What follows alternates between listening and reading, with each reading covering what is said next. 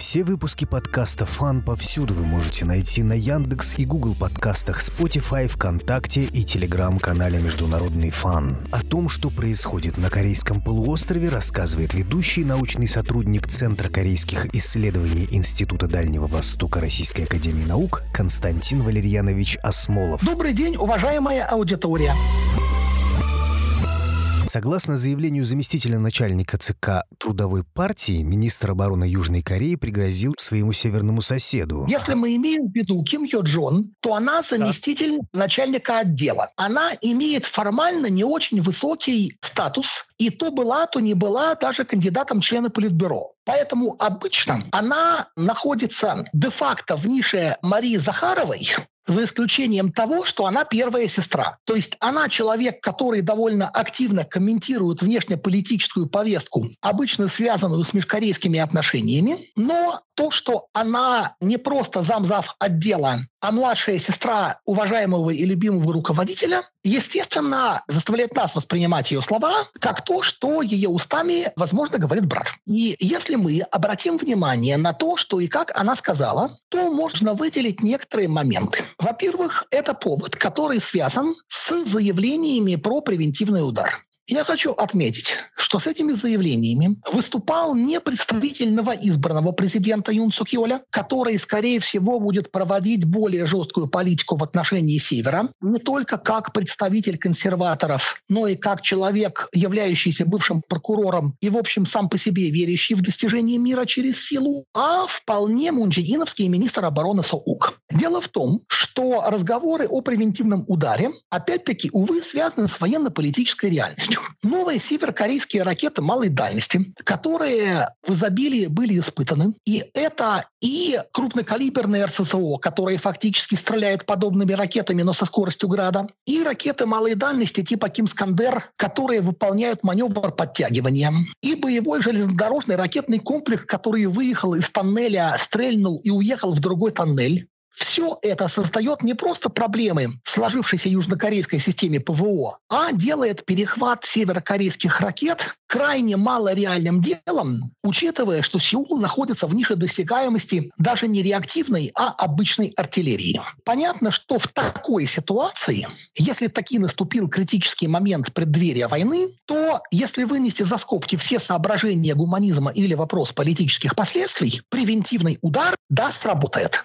Потому что у Южной Кореи вполне хватает высокоточного оружия. Просто когда Северная Корея проводит ракетные стрельбы, мир реагирует так, как будто они запустили очередную звезду смерти, а ракеты похожего класса в Южной Корее воспринимаются не как повод для первой страницы новостей. А между тем при Муне сняли ракетные ограничения. Ракетные запуски Южной Кореи вполне себе активно идут. Они собираются испытывать ракету для создания собственной космической программы. И даже по словам южнокорейского руководства собираются лететь на Луну непонятно зачем. В этих условиях, естественно, север больше, юг меньше, но обе стороны дают бензин в будущий костер. И, разумеется, каждое подобное высказывание или действие вызывает определенный информационный слэш-дипломатический всплеск, примером которого было заявление Ким Ю Джона. Она говорит очень красиво и образно, и в результате обычно все помнят, что Северная Корея кому-то обещала море огня и ужас покемонов, но не очень помнят в связи с чем были подобные замечательные обещания. А в данном случае Север, с одной стороны, вполне попугал и намекнул, что, в общем, в ответ на превентивный удар можно ядерным оружием оружием получить. С другой стороны, было отмечено, что первыми Север нападать не будет. И это тоже довольно важный момент. Дело в том, что у нас любят сценарии категории «Ким Чен Ын превратился в главного гада индийского кино и решил совершить особо жестокое самоубийство, напав на юг». Но давайте вспомним хотя бы то, что южнокорейский военный бюджет в 25 раз больше, чем северокорейский. И если северокорейская армия находится на четвертом месте по численности, то южнокорейская занимает по разным оценкам шестое или седьмое. И при этом вполне себе напичкана современной техникой. Более того, у нас есть договор о взаимной обороне, Согласно нему, во время войны южнокорейской армии командует американский генерал. Они собираются передавать командование своим, но это долгий и сложный процесс, про который мы как-нибудь поговорим отдельно. А для нас важно то, что в случае нападения на юг, север будет иметь дело не с армией юга, а Соединенными Штатами, Южной Кореей всем, кто прибежит на помощь. В такой ситуации ядерное оружие как минимум не решит никакой проблемы, связанной с завоеванием юга.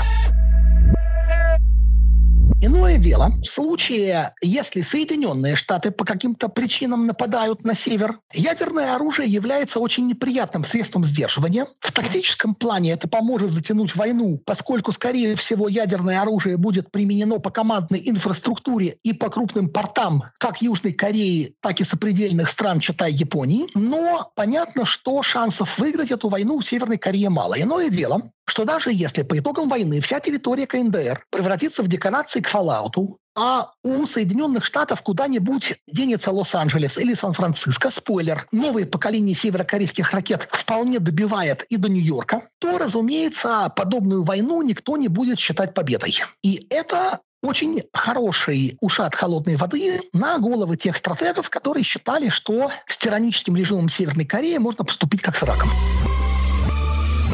нынешняя мировая ситуация хорошо показывает Северной Корее, что когда у тебя есть ядерное оружие, это создает тебе один комплекс проблем, но при этом довольно сильно оберегает от других. А если мы вернемся к заявлению Ким Йо Джон, то оно на самом деле выполнено в традиции, что мы готовы на жесткость отвечать жесткостью, на добро отвечать добром. То, что, в общем, северяне постоянно говорят с 19 года. Могут ли послужить поводом успехи российской спецоперации для наступательных действий Северной Кореи? С чего бы? Это никак не поменяет расклад сил. И опять же, захваченную территорию надо не просто завоевать, ее еще надо переварить и освоить. Это, в общем, в 50-е, 60-е северяне еще более или менее могли верить, что страдающий народ Юга поднимет восстание. Но сейчас можно наблюдать довольно жесткое закручивание гаек, принимаются всякие дополнительные законы, которые усиливают пропаганду и борьбу с южнокорейским контентом. Недруги Пхеньяна делают из этого ужасной репрессии категории 25 школьников 30 дней расстреливали за то, что они посмотрели игру в кальмара. По тем данным, которые есть у меня, это больше напоминает войну со стилягами в советские времена или во времена Пак Чун Хи, когда тоже студентов стригли на улицах полицейские с линейкой. Но речь идет именно, что разговоры про объединение, в том числе силовое объединение, это на самом деле, что на севере, что на юге, как разговоры про коммунизм в Советском Союзе, отрицать приход которого идеологически нельзя,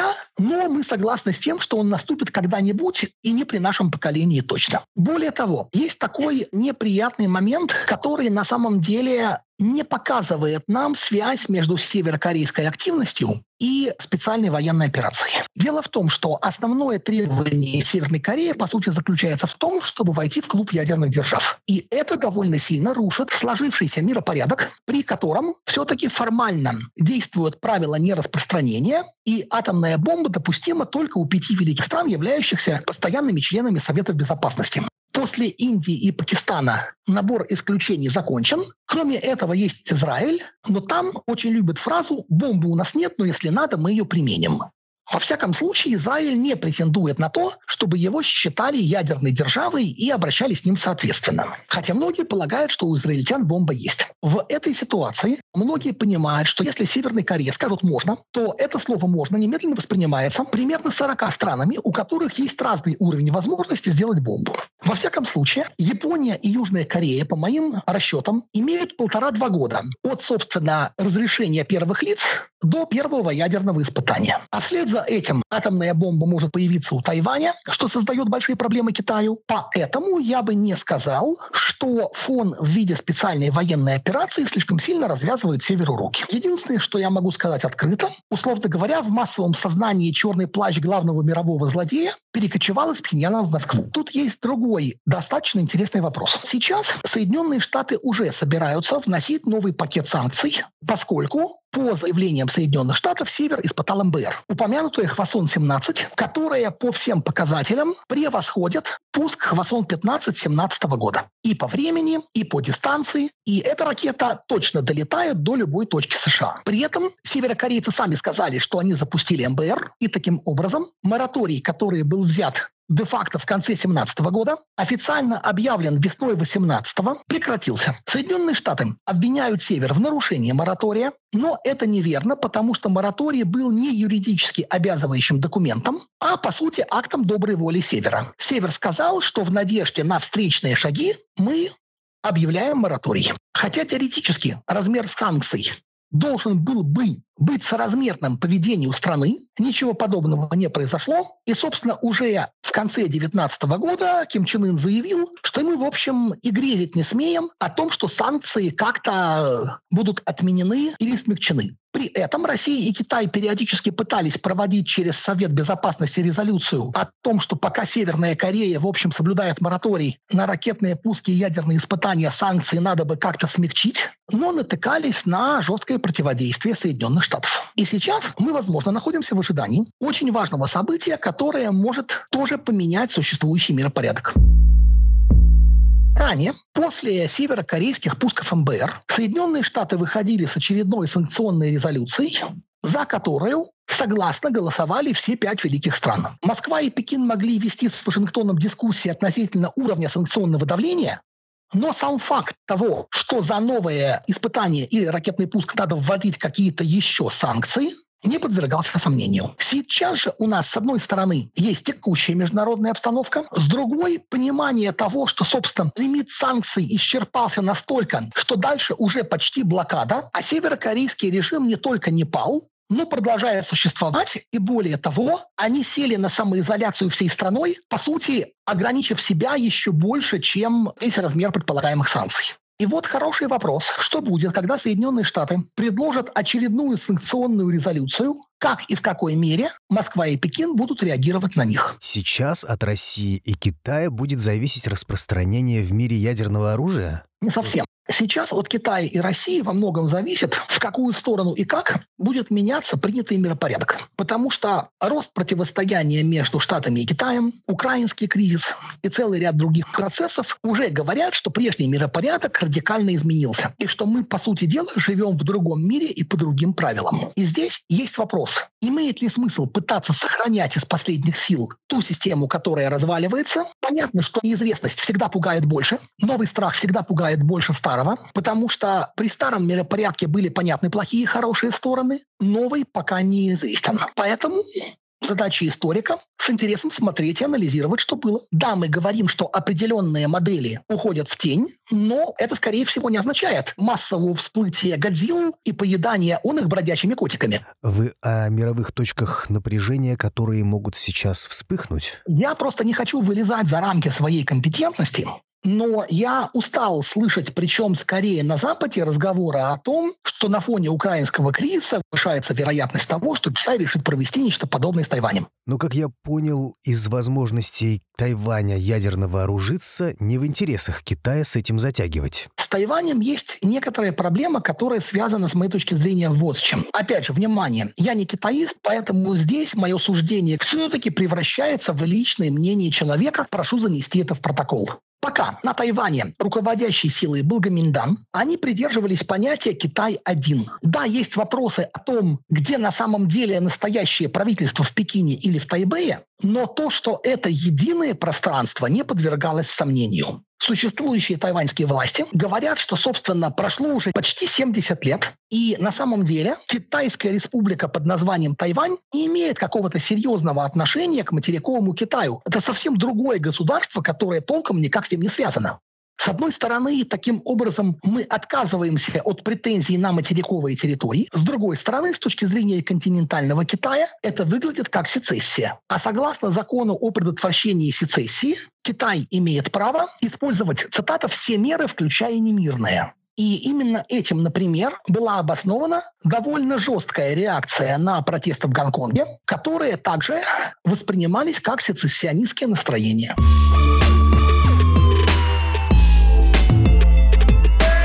Апреля на 49-й сессии Совета ООН по правам человека принята так называемая резолюция о правах человека против республики. Что это такое и почему Министерство иностранных дел КНДР решительно осуждает его и категорически отвергает? Резолюция о правах человека принимается каждый год. Каждый год, в общем-то, текст ее не сильно отличается от предыдущей резолюции. И каждый раз Северная Корея этот факт гневно клеймит. С одной стороны, изобретая какие-то образцы инвективной лектики, с другой стороны, заявляя в другую сторону «посмотрите». Это как раз часть политико-дипломатической рутины.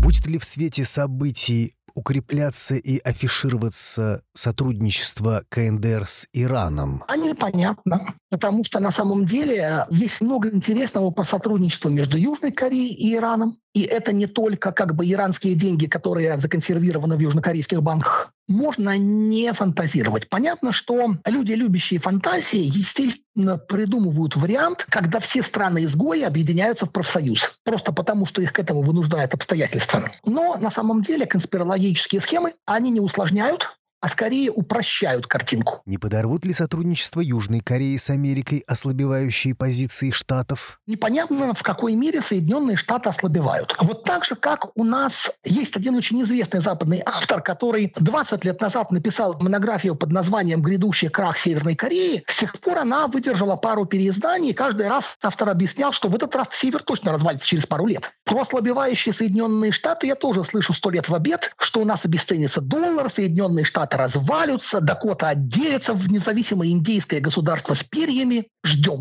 А тут дело в другом. Вне зависимости от того, кто находится у власти, демократы или консерваторы, Южная Корея является очень плотным союзником США, потому что это союзничество основано не на политических связях, не на экономических связях, а на ценностной ориентации. Я хочу напомнить, что Южная Корея наиболее христианизированная страна, и с точки зрения конфессий протестантов американского извода там сильно больше, чем католиков, и что такой формально весь из себя демократический и похвалявшийся антиамериканскими высказываниями президент Мухен одновременно предлагал сделать английский вторым государственным как язык международного общения. В этом смысле разница между консерваторами и демократами заключается в том, что когда из Вашингтона поступает некая просьба, консерваторы сразу берут под козырек и садятся на американский стул, чувствуя от этого удовольствия, а демократы долго рассказывают, как же так можно, мы независимая страна, нам предстоит сложный и непростой выбор, потом садятся на американский стул боком и объясняют, что это была дипломатическая победа.